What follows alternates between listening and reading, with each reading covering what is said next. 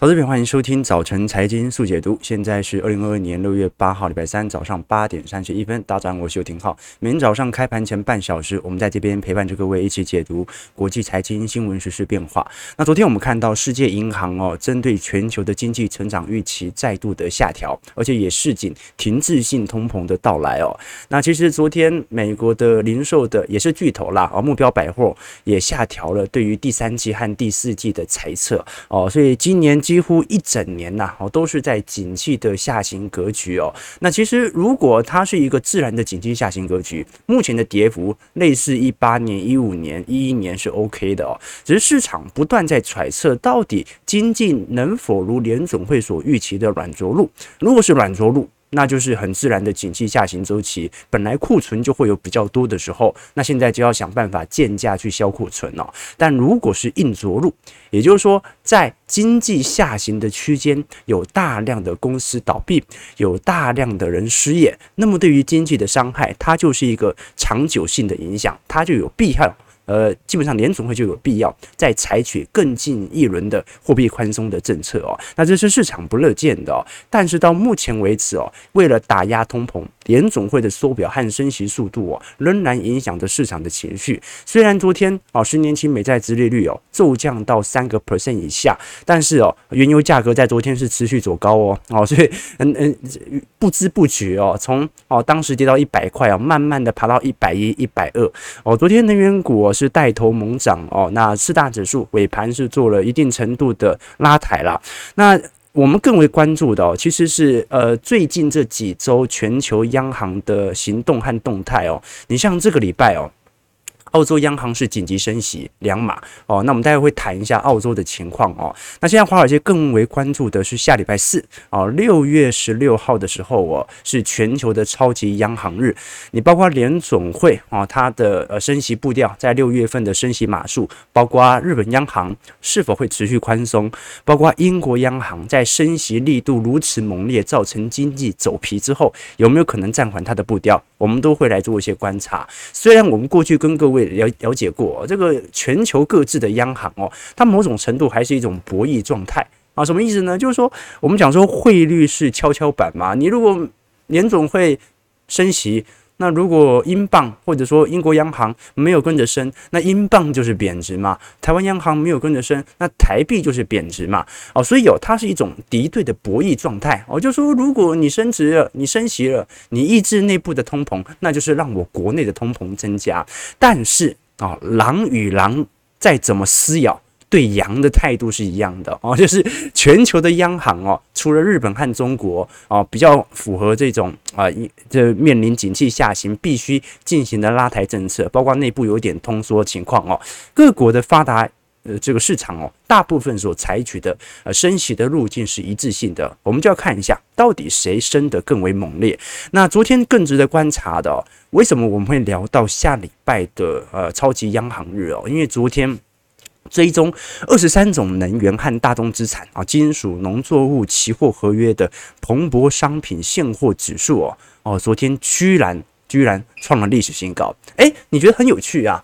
我们是知道原油价格近期涨势比较猛烈的，但原油价格也没有到一百五，当时乌俄冲突来得这么高啊。那为什么现在这个时间点，诶，居然？彭博商品的现货指数，我们讲现货哦，现货指数居然创了历史新高。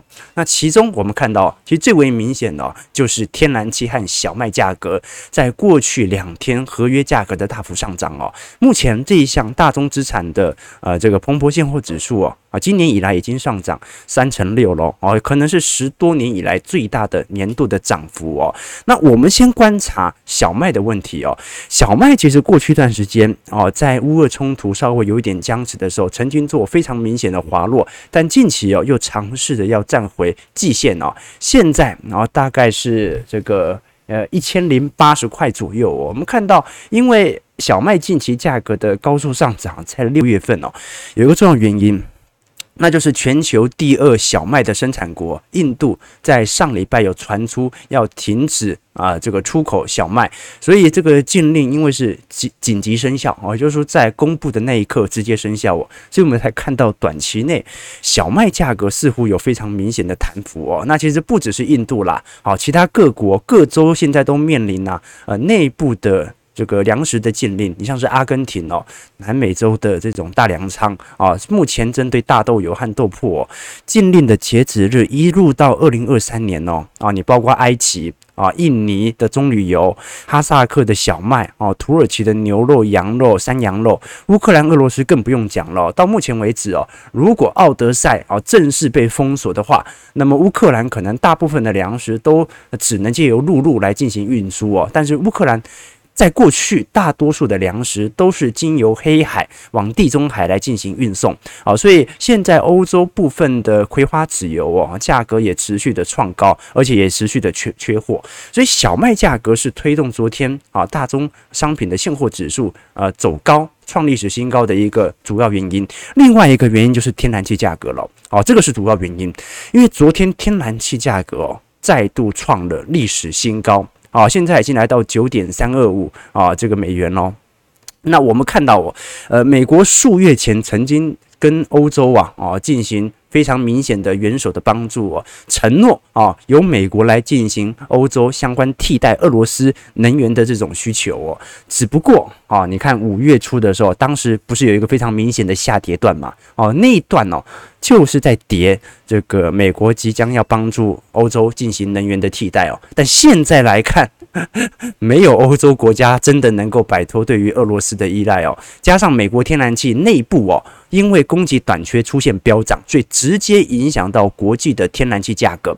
好，所以我们现在看到一个非常明显的迹象哦，就是全球在一个明显通膨在遭受打压的情况底下，大宗资产还在走高。就是大家以为哦，那在最严重就打仗那个时候没有，还在涨。那还在涨，通膨会下滑吗？我告诉各位，还是会。为什么？因为通膨率的下滑不代表物价会下跌。啊，什么意思？刚才我们看到哦，从二零二二年开始哦，我们看到在第一季啊，多数国家的通膨都已经有见顶的迹象在。我们看到。你像美国啊，三月份见顶了，持续高速的走皮哦。预估在今年年底的时候，大概呃通膨率可以来到二点五到三个 percent 哦。那你像是英国，英国其实在第二季左右仍然保持在高位区间，但是在第三季也会开始持续的走低。那你包括加拿大啊、德国、法国、意大利啊，像日本就完全没通膨嘛，都在逐步的下弯当中。这个路径图大家都很清晰。那为什么我们说？为什么大宗资产价格的飙高，然后通膨还会往下掉？因为我们要讲的是通膨率的增率往下掉。通膨本来有十趴，现在变九趴，通膨率是不是见顶往下掉了？对，但是通膨的效果还是反映在现货价格身上啊。那通膨九趴也是贵啊，通膨八趴、七趴、六趴，物价都还在增加啊。所以各位会发到发现到一个有趣的迹象，就是原物料价格还在涨。只是涨的速度变慢了，但是还在创高，而通膨正在下弯。那这个时候被唬的是谁？就民众嘛。啊，不是通膨没了吗？不是通膨见顶了吗？为什么物价还在涨？好，这个就是有趣的机器关系哦。好，那我们马上来看哦。随着原物料价格的持续走高啊，我们看到昨天澳洲。中央银行哦，紧急宣布升息两码哦，啊，这比市场预期的还来得重哦。这市场原本的预期是这一次啊，顶多就是升息个一码啊，从基准利率从零点三五啊上调到零点七 percent 哦，结果这一次。啊，直接上调到零点八五 percent 哦，啊，远远比市场预期还要来得猛烈哦。所以，呃，我们看到，其实澳洲央行呃所采取的政策啊，在声明书里面其实有特别提到，目前澳洲的消费信心指数正在快速的滑落。我们看到澳大利亚上周的消费者信心指数哦，我们看到现在大概在八十七左右。这个是二零二零年八月份以来的最低水平哦，啊，如果你把二零二零年给去除掉的话，那么现在的情况，澳洲的消费情绪跟二零零八年经济衰退其实差不多哦，哦，所以关平哦，一个是经济衰退所造成的通缩，你在零八年就不想消费了嘛，经济太惨了嘛，大家很拮据；一个呢是股市还可以啊，这个经济大好。但是通膨超级高，你的消费情绪是一样的哦，就是说这个通膨超级高跟通膨超级低。啊，大家的消费心态其实是一样的哦，这非常有趣的一个情况哦。尤其哦，我们看到澳洲实质的购买力大幅的下滑，有一个重要原因哦，因为目前澳洲的薪资水平的上升力度啊，远远低于其他像是英国和美国的上升力度哦。我们看到澳洲的 CPI 啊，在这个四月份大概是呃四点八到五个 percent 左右哦，可是澳洲的薪资增长水平哦，大概就是两趴到二点四。好，几乎是通膨率的一半哦。那我们当然知道，这个工资水平它的传导速度比较慢啊，通常是通膨先飙上去，然后工资水平后来跟上。可是这个上升的力度比市场预期还要来得低，也就是说啊，你薪资有没有增加？有啦啊，但是增加的速度远远落后通膨上升的速度。这个时候，实质的购买力就在衰退，那怎么办呢？那澳洲央行就只好采取更加鹰派的紧缩政策哦。好，那与之相反的是什么？与之相反的是日本央行。日本央行呢，现在正在豪赌哦，就是说全面性的货币宽松啊。那通常哦，货币表现疲惫是经济严重萎靡的一个现象。比如说，二零一四年欧元暴跌嘛，二零一六年英镑在英国脱欧之后暴跌哦。不过，对于二零二二年的日本来说，不一样哦。日本走软，日元走软哦，似乎对于日本产业的效果开始产生了影响啊，但是对于日本的民众消费力度也产生了冲击哦。我们先看日币的走势哦，现在日币对美元哦，哇，已经到一百三十二块了。创了二十年来的新低呀！所以在这种状态底下，我们很清楚，它是由于过去一整个季度哦，日本央行与美欧主要央行金融货币政策体系的大幅度的一个背离哦。那随着日元持续的走贬，我们看到的一个表现是：第一，日股妈几乎不跌啦。为什么？因为我们长期跟投资朋友做过分享嘛，日经二二五指数啊，也就是日本股市啊，跟日元的走势基本上是呈现高度的反向相关啊，就是说日币走升。啊，那日本股市表现不是太好，日币走贬啊，那日本股市通常表现的特别好。其实它跟台北股市啊，跟韩国股市又表现的不一样。通常是韩元强，台币强，台股才会强嘛，因为以本国计价的资产值钱了嘛。但是日本不一样哦，我们看到哦，日元贬值导致进口原物料和能源成本的上升哦，其实某种程度它冲击了非常多家庭的利益。但是因为日本长期都是属于货币宽松政策，所以它。的股市基本上比联准会还更明显哦。日本的股市不太反映经济，日本的股市反映市场投机的热情和金融资产的累堆。什么意思啊？就日本早在一九八零年代就实行啊大量的货币宽松嘛，一直撒钱，一直撒钱。但是民众都知道，这个撒的钱呢、啊，不会有人流到实体的投资。啊，不会真的有人去跟商业银行借钱的啦，利率调得再低都一样哦。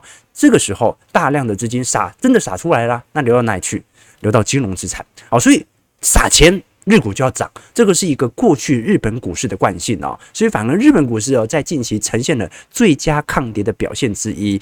但是更值得我们观察的是，好，那过去一个季度你撒了这么多的钱，有没有效果嘛？有没有效果嘛？啊，日本政府最大的目的就是希望能够拉抬目前的通膨。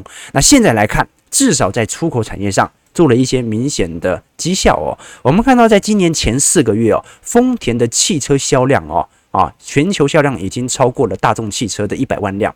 按照这个发展下去哦，丰田汽车有望第三年持续蝉联全球最大的汽车制造商哦。那其实现在日本的统计哦，今年前四个月的全球销量啊，相对于去年呢，还是下滑了五点八 percent 啊。但是相对于去年下半年已经有所好转。一个最直观的原因，就是因为日本在过去一段时间车市表现的不好，不是没人买车，是因为缺晶片。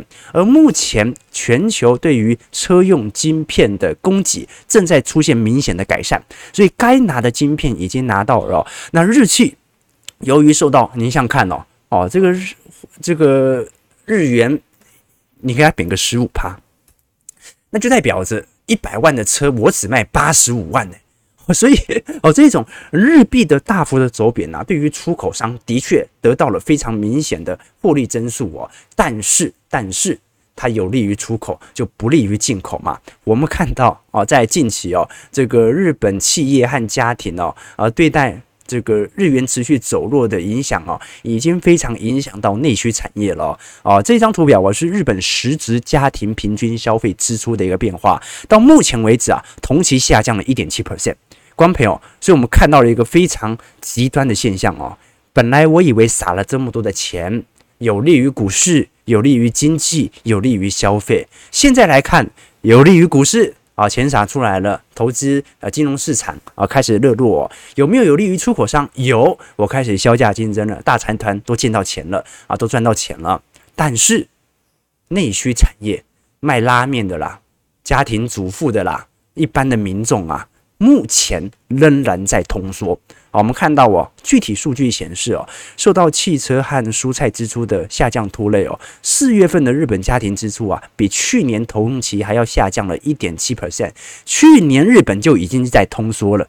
去今年还比去年再下降一点七 percent 哦，所以 现在日本政府和央行对于日本日元持续货币贬值的态度哦，出现了似乎有一点分歧的状况哦。你像日本的财务大臣呢，铃木俊一哦，他在昨天就表示说，政府正在紧急的监控货币变化对于内部财政体系的影响哦。但是日本央行行长黑田东彦却表示哦，还没贬够。啊，日本缺乏足够的薪资成长，那么货币紧缩肯定不是一个适合的措施。那对于日本来说，如果不宽松，那就是紧缩。好，所以现在呃，财政体系跟央行体系哦，产生了非常明显的冲突哦。那对日本哦，央行的一个好处是可以理解的啦。好，那就是至少从日元持续走贬的情况来看，对于日本央行本身的债务具有非常明显的减轻效果嘛，对不对？你一直贬下去，你的货币越不值钱。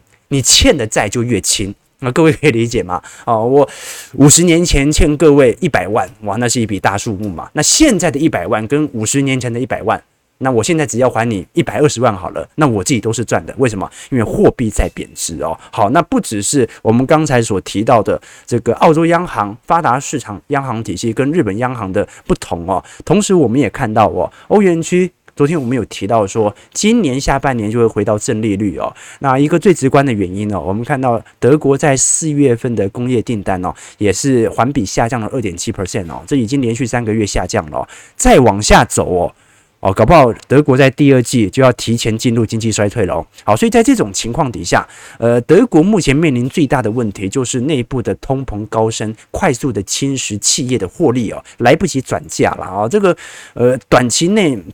不管是能源价格还是原物料价格的上升哦，这个中长期来看，反正就转嫁给消费者嘛，这很正常嘛。企业终究要赚钱哦。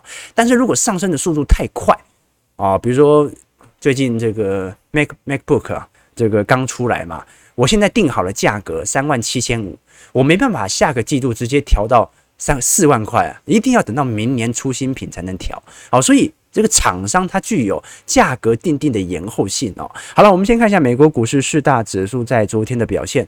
呃，道琼工业指数上涨二百六十四点零点八 percent，收在三万三千一百八十点；标普上涨三十九点零点九五 percent，收在四千一百六十点；纳指上涨一百一十三点零点九四 percent，收在一万两千一百七十五点；费半上涨三十点零点九九 percent，收在三千零九十三点的。好了，其实四大指数差不多了，我们不要多琢磨了啊，毕竟它就在季线这边做适度的排怀啊，那你像是纳指啊、标普和道琼啊，离巨线都还有一段距离啦。啊，目前正在纠结的就是费半哦。好，所以到底过去跌最重的费半啊，能不能率先先收复季线呢？啊，值得观察了。但是按照这个中长期均线的下行水平呢。那你至少要等到所有均线开始进行纠结之后，才能确定本波的反弹行情即将来嘛？要不然啊，现在的反弹也不是特别猛烈啦。好，但是如果你是过去一段时间进行建仓的，逐步建仓的话，那可能也慢慢要接入，呃呃进呃这个进入到你在过去一段时间、过去一个季度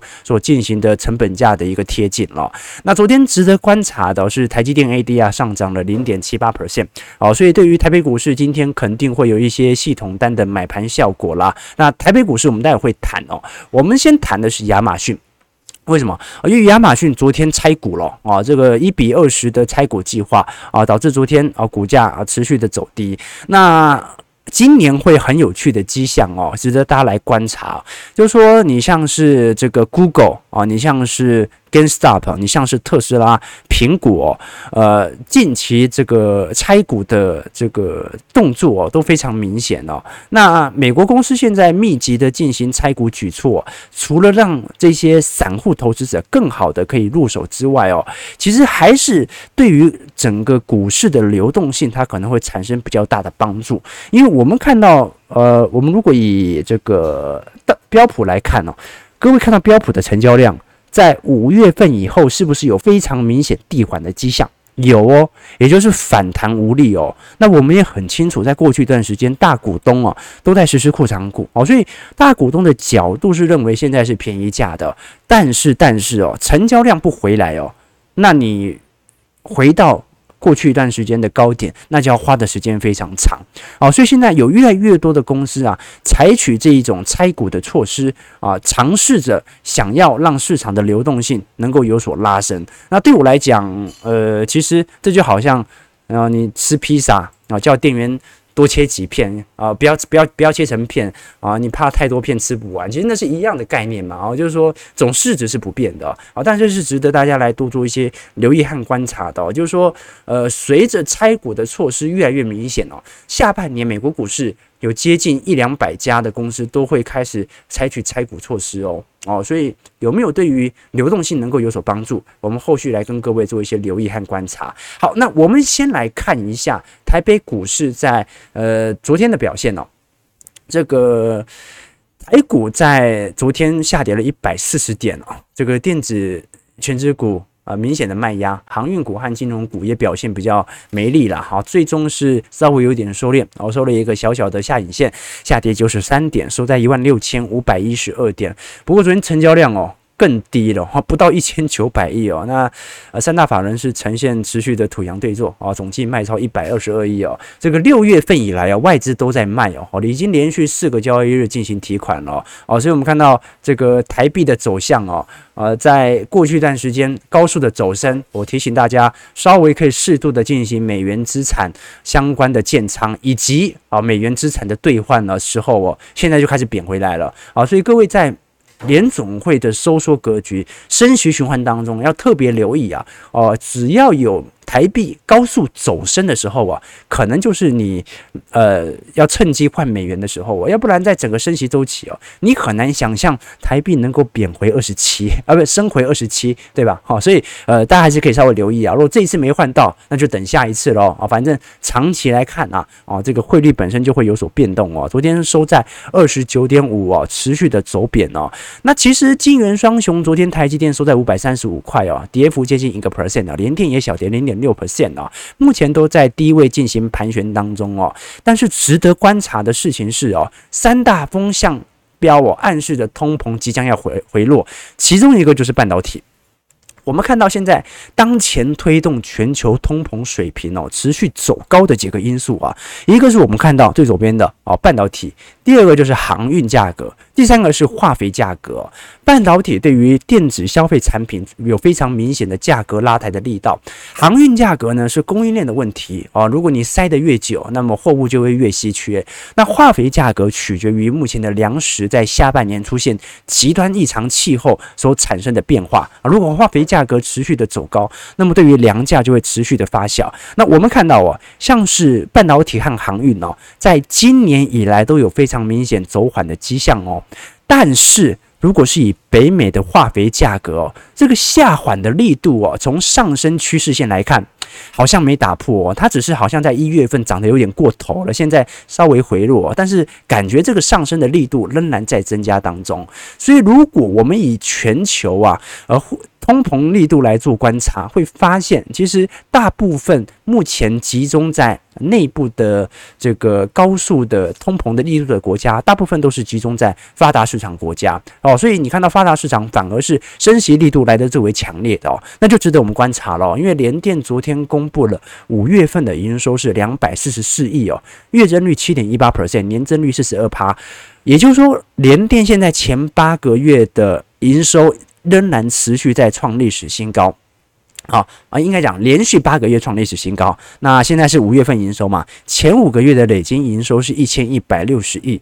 那现在来看，由于美国的通膨问题高涨啊，加上中国的风控啊，半导体需求下滑等等杂音哦，联电现在针对二十二到二十八纳米等制程哦，啊，在这个上个礼拜哦，我们看到一个非常惊人的消息哦，哈，就是呃，大家都觉得这个需求见顶了嘛。啊，那你想想看，电子消费产品也下滑了啊，这个面板啊也下来了，ABF 也见顶有下滑的迹象，晶片晶片啊都上个礼拜啊联电涨幅啊联电上调它的报价幅度六个 percent。正在与多家的客户协商当中哦，哎，这很有趣哦，就是我们刚才看到的资料，明明全球对于半导体的供应链情况就有好转了，结果联电还调涨报价，那到底是因为他知道接下来下滑的速度很快啊，所以要赶快能够多赚，还是说？现在我们所看到的真实数据跟实体的经济情况有所脱钩呢？啊，这值得观察的一件事情呢，就是联电，呃，在本月份哦，已经正式在新加坡开始进行啊这个土地的一个改善啊，即将要开始在新加坡进行建厂的计划啊。那到底为什么要建厂呢？其实新加坡在呃一九七零年代的时候啊，就吸引当时呃全球最大的半导体公司哦，国家半导体哦建厂哦，后续有飞利浦。啊啊，这个意法啊啊，这个快捷半导体啊也是设厂哦。那现在来看哦，因为新加坡有很多欧洲的 IDM 厂，也就是说那些这个在欧洲的半导体厂啊，在亚洲的据点有很多都是集中在新加坡。那当然了，更多的是台湾。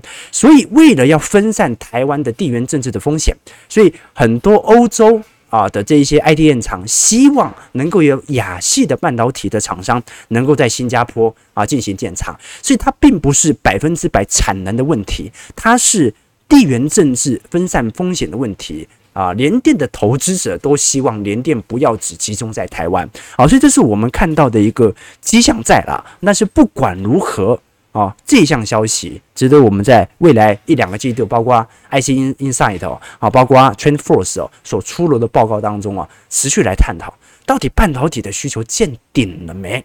现在来看啊，台积电肯定因为主要营收是来自于先进制程嘛，可能受到的影响没这么大啊。但是啊，你想想看，目前中国的中芯、联电还调涨报价。哦，这件事情就很有趣了，很有趣了。好，那我们拉回来来聊一下啊，昨天永丰金的法说会哦。这个永丰金哦，在过去一段时间的股价表现是比较强势的哦，相对于其他寿险股哦，目前来看哦，仍然守在月线左右哦。那整个年线的长期支撑啊，仍然在保持着明显的上行格局。那永丰金在第一季的税后存益是四十四亿，比上一季还成长了二十九 percent 哦，每股存益零点三九块哦。所以你各位可以看到一个有趣的迹象。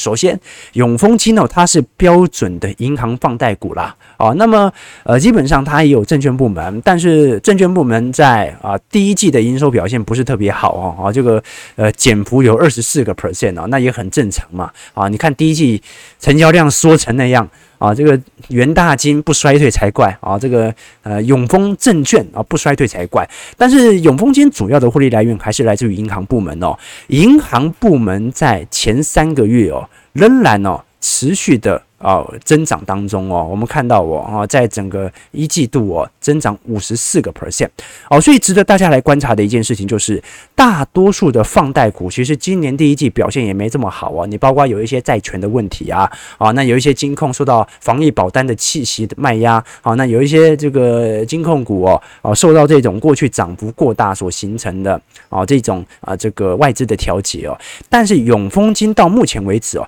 它算是基本面表现得非常。之强势的一档股票，也就是说，它在第一季完全没衰退，而且高速的成长哦。那永丰金其实中长期的股价就保持在十块到二十块之间啦。啊。那过去几年的 EPS 也是稳定的增长，殖利率目前还有五点一五 percent，所以它算是一个中性的水位价格，值得大家来多做一些留意和观察啦。啊。其实呃，近期台北股市有一种感觉啦，就是跌深的电子股开始反弹。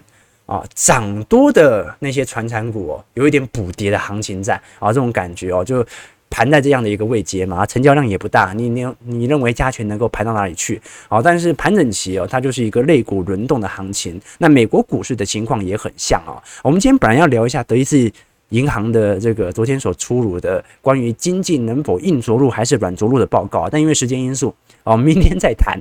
好，那明天我们也会这个来跟各位导读几本书，来跟各位抽书啦。啊，这个礼拜消息面稍微比较多一点点哦，但我们会持续来跟各位做一些关注和留意。好，我们看加权指数上涨一百零八点哦，今天呃收在也是一万六千多点啦，这个量能不大哦，哦，今天量能搞不好还是不到两千亿哦，还是不到两千亿哦。啊，这个值得大家来多做一些留意哦。我们看一下投资朋友的几个提问和观察。